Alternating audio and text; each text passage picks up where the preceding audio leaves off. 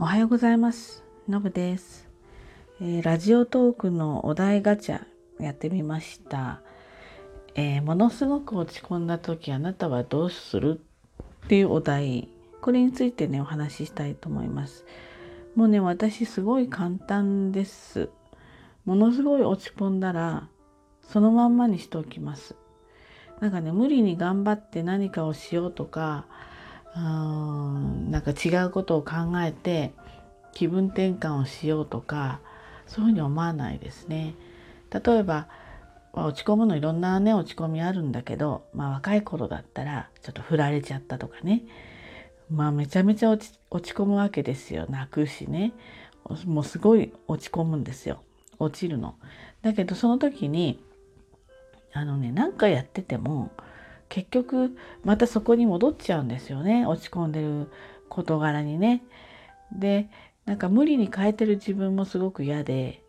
だから落ち込む時には、まあ、人に迷惑をかけないレベルであの落ち込んでます。でね不思議とねあの落ち込んでるとなんかね感覚的にはねプールねあの例えば深さが2メートルぐらいあったとしても2メートルで浅いけどこうずっと下までずっと落ち込んでそうするとねプールの底にね足の先の指がねこうつくような感覚の時があるんですよ。そうした時にポーンってそこからちょっと蹴るとスーって上がっていくでしょ。まあなんかそんな感じです。だから割ともう落ち込むだけ落ち込んどいてでまあまあ、時を過ごしてるわけですよねそういう中で。まあやっぱりやらなくちゃいけないことはありますから、えーまあ、やるわけだけど、まあ、メンタルはそのことについては落ち込んでるわけ。でずっと落ち込んでいてで何かのきっかけでポンってプールの底に足の指がつくとそれでスーッと上がってきてなんとなくすっきりするっていうかね、まあ、そんな感じ。なので私のまあすごく落ち込んだ時の対処法はだから逆にね言えばねスーッと落ちるんだけど無理に自分で掘り下げたりもしないです。掘り下げることもしないし回復するために何かもがくこともしなくてもう本当に自然体に落ち込んでる自然のまんまでいて、えーだから落ち込むわけだから、えー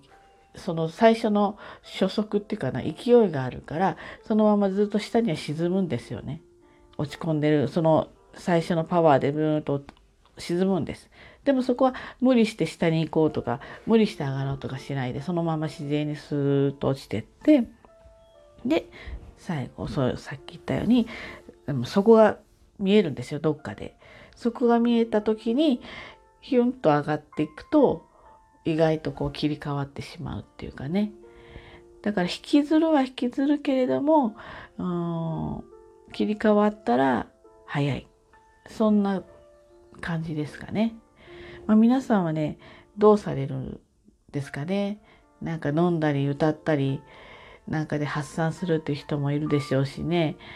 まあ、逆に、こう、なんでしょ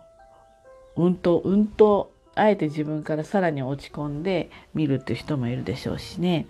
なんか皆さんのね、落ち込んだ時のなんか解消法っていうかなどういうふうに過ごすのかっていうのもちょっと聞いてみたいですね。ということでね今日は短いんですけど、まあ、落ち込んだ時あなたならどうするってお題が来たんでじゃあちょっとそれお答えしてみようかなと思ってお話ししました。ちなみに最近はねあんまりないですね。あんまりそのうんと落ち込むようなことがない。まあ多少あるんだけどなんていうかしらね衝撃的なことっていうのが、まあ、起きてないもしくは、えー起きる可能性があるとしたらその前でちょっと対処するとかって年の功でそういう風になってきてるかな。まあ、今後ねまた何かあるかもしれませんけど、まあ、ていうかしうまくうまくちょっと生きていけるようになってきたのかなっていうふうには思っています。ということで今日も一日頑張ってまいりましょう。じゃあね、バイバイ。